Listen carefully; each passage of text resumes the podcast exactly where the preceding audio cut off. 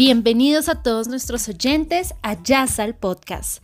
En esta oportunidad estaremos acompañándolos con Álvaro Quintero, Sebastián Salcedo y quien les habla, Paula Sarmiento, hablando un poco sobre el origen, la historia y el contexto social del jazz. Bienvenidos a todos.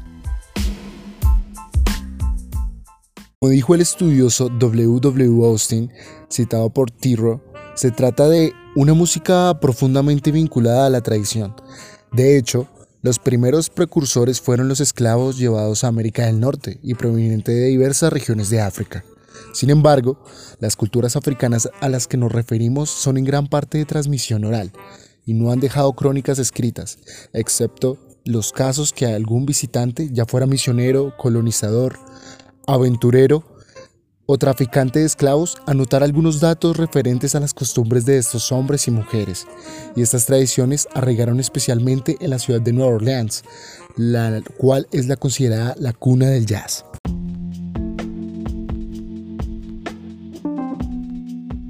Jazz es una expresión humana sorprendente, nacida del sufrimiento del pueblo africano en esclavitud. Lo que esa raza le ha dado al mundo lo vuelve diferente de tanta crueldad y tanta destrucción, devolvió belleza y creación.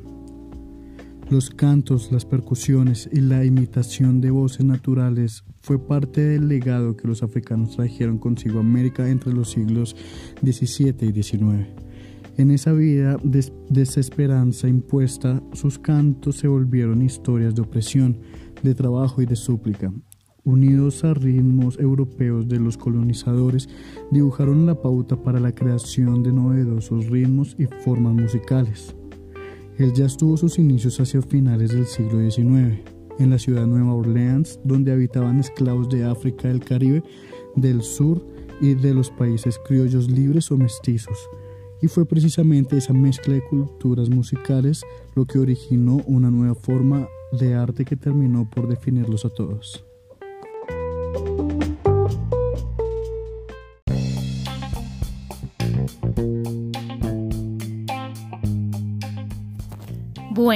Y entraremos a hablar del jazz como manifestación del siglo XX. En este momento entraremos a hablar de los años 20, años 30, años 40, años 50, un poco de los años 60, 70, de los 80 y de los años 90 hasta la actualidad. Tenemos un ejemplo particular, que es en este caso en los años 20, que en el Saint Louis existía la costumbre de acompañar los funerales con música de la banda.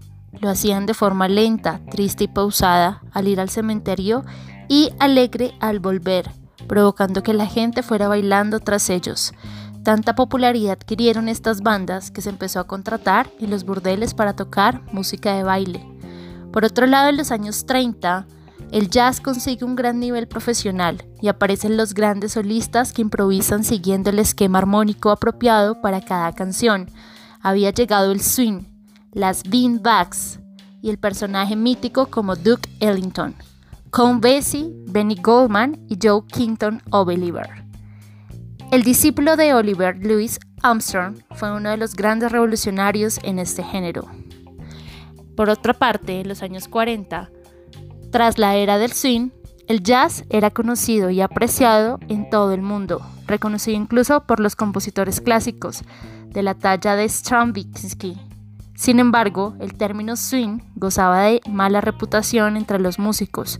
Se consideraba que solo los profesionales de menor talento se dedicaban a este tipo de música comercial, de modo que los músicos más serios, como Doug Ellington, se estaban alejando del estilo.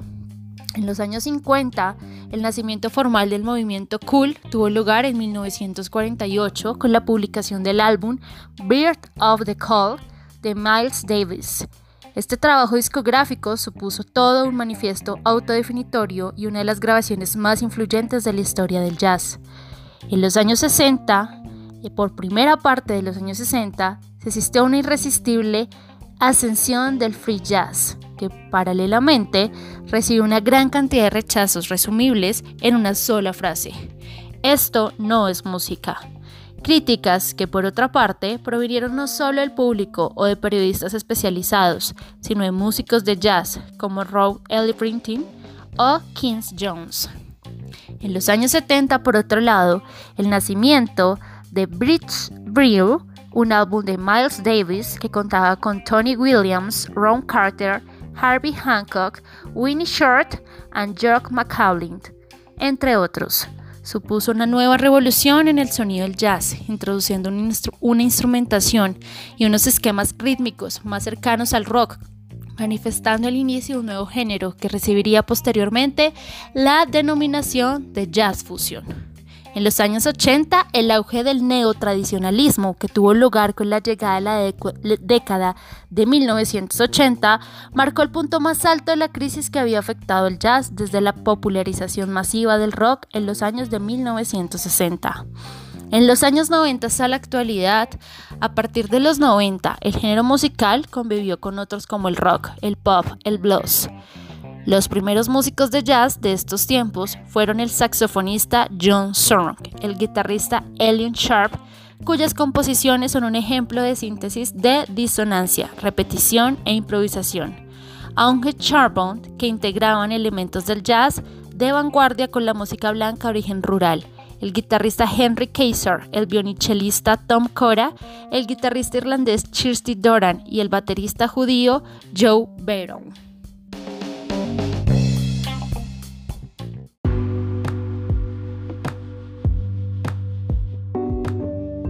Ahora bien, vamos a hablar del jazz en Colombia.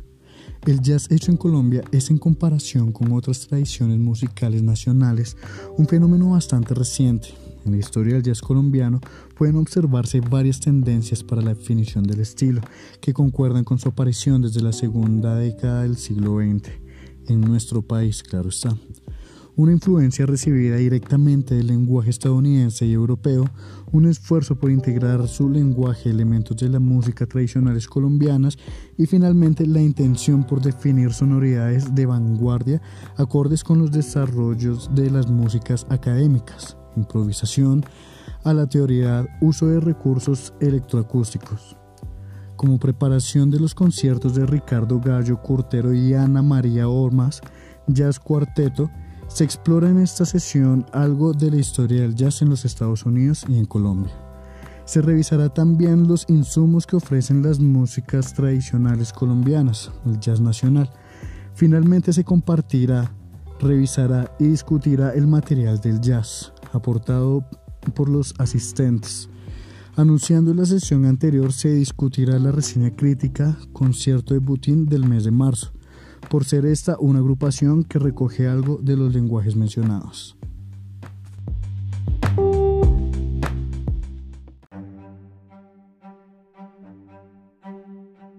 La revolución neoyorquina se dejó sentir tanto en el tipo de material en el que los músicos estaban embarcando como en el tipo de técnicas que empleaban para improvisar, recogiendo influencias de todo tipo y funcionándose sin limitaciones conceptuales.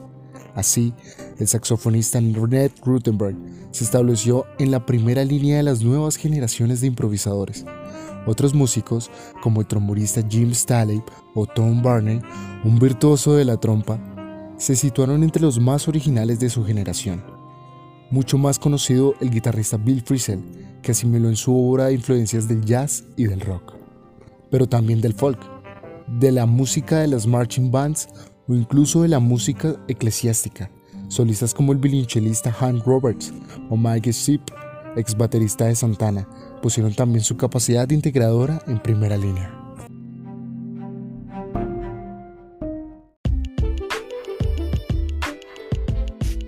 Vamos a darle paso a David Amezquita. Él nos contará de dónde nació su pasión por el jazz, qué es lo que más conoce y qué es lo que más le gusta de este maravilloso género. Adelante David.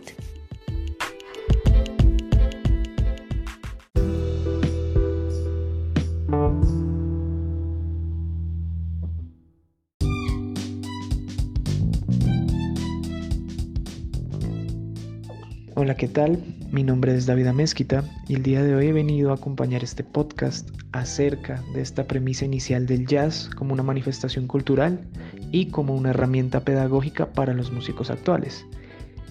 Inicialmente no me considero un músico de jazz, Sin embargo, he encontrado muchas herramientas en el mismo para desarrollar mi estilo, desarrollar mi música y finalmente un discurso propio.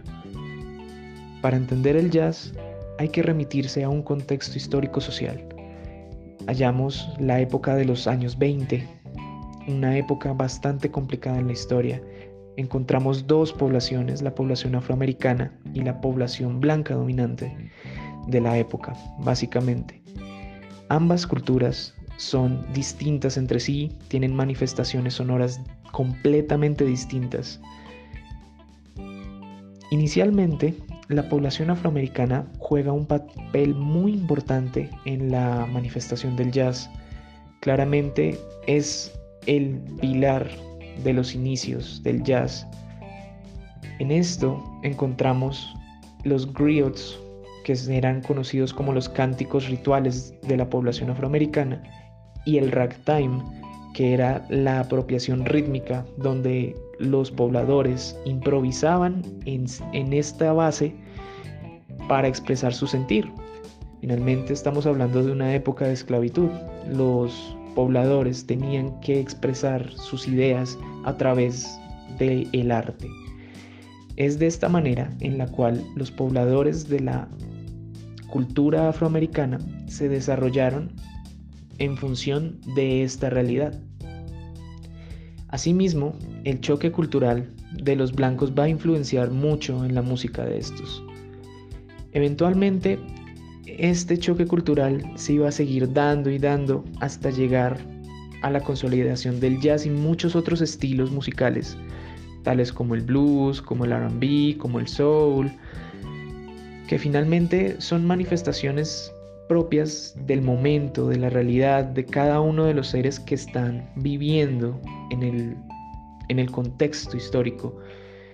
Esto es lo más importante para llegar a entender lo que simboliza el jazz. El jazz no es solamente una manifestación sonora, no es solamente un género musical, sino que es una repercusión de vida, una repercusión histórica que va a desarrollar un discurso propio a partir de estas llamadas fusiones musicales.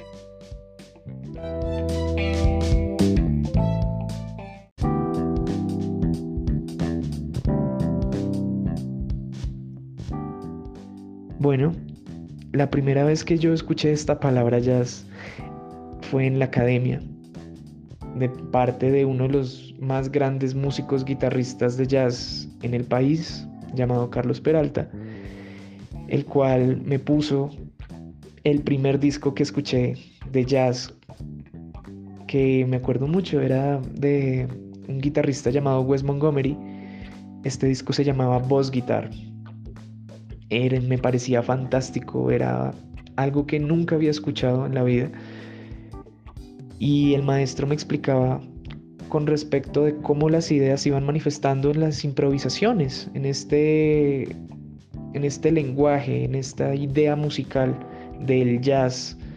Y me parecía increíble. Yo decía, esto es imposible, básicamente venía de otra escuela completamente distinta, venía del rock y no pensé nunca una profundidad así con el discurso musical, como tal, el discurso del artista finalmente.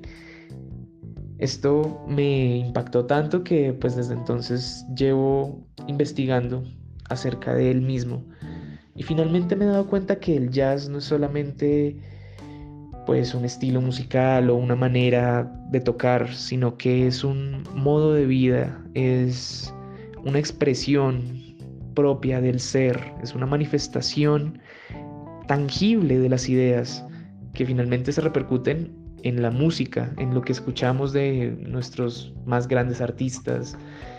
Y pues seguimos en esa búsqueda individual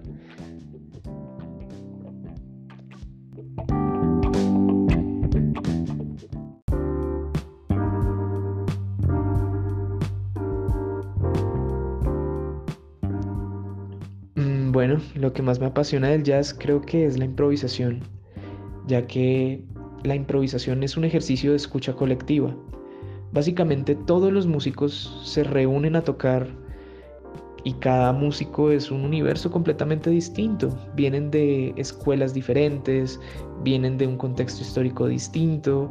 Sin embargo, venimos a reunirnos en ese ejercicio de la improvisación, de escucharnos mutuamente entre todos, finalmente desarrollar una pieza musical o simplemente una improvisación. Para quedar un poco más claro, la improvisación es el ejercicio de crear música en tiempo real, de crear esa manifestación sonora en el momento. Es por eso que el jazz se torna tan místico, tan mágico, ya que nunca va a haber una pieza que se interprete igual dos veces en el mismo momento o en otra época de la historia. Podemos ver las grabaciones y podemos ver distintas piezas que fueron interpretadas por muchos otros músicos y las dos suenan completamente distintas. Todas suenan distintas. Y finalmente, para todos los músicos es así, porque es una repercusión del momento. Es por eso que hay que aclarar que el jazz no es solamente una manifestación cultural o un estilo de tocar o un género musical, sino que es un modo de ver la realidad, de sentir, de expresar las ideas y finalmente eso se desarrolla a través de la música, de este ejercicio llamado improvisación. Finalmente es creación en tiempo real y es algo muy, muy mágico, muy sublime que pues los espectadores reciben y los músicos experimentan.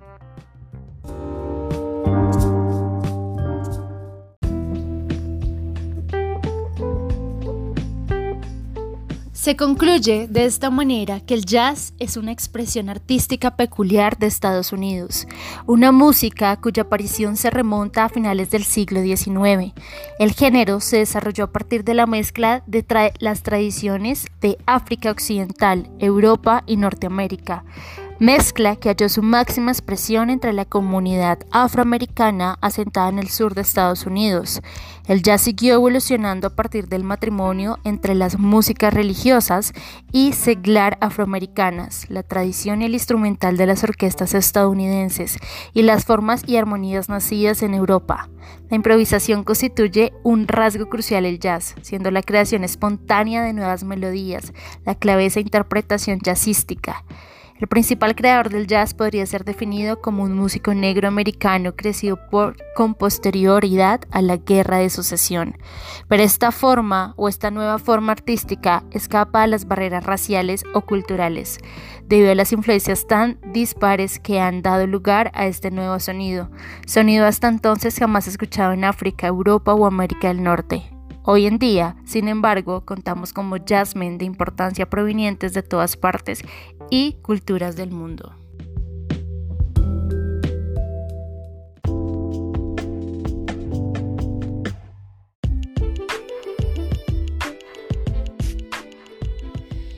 Y este fue otro episodio de Jazz al Podcast. Agradecimiento especial a nuestro invitado, David Amezquita. Gracias David por compartir con nosotros esta pasión que tienes por el jazz, especialmente en todo lo referenciado con la historia, el arte y lo que ello representa. Esto es un homenaje a toda la cultura afroamericana, a esa cultura que nos enseñó que desde las más pequeñas cenizas puede renacer el maravilloso arte. Que tengan ustedes un feliz día, feliz noche o feliz tarde. Muchas gracias.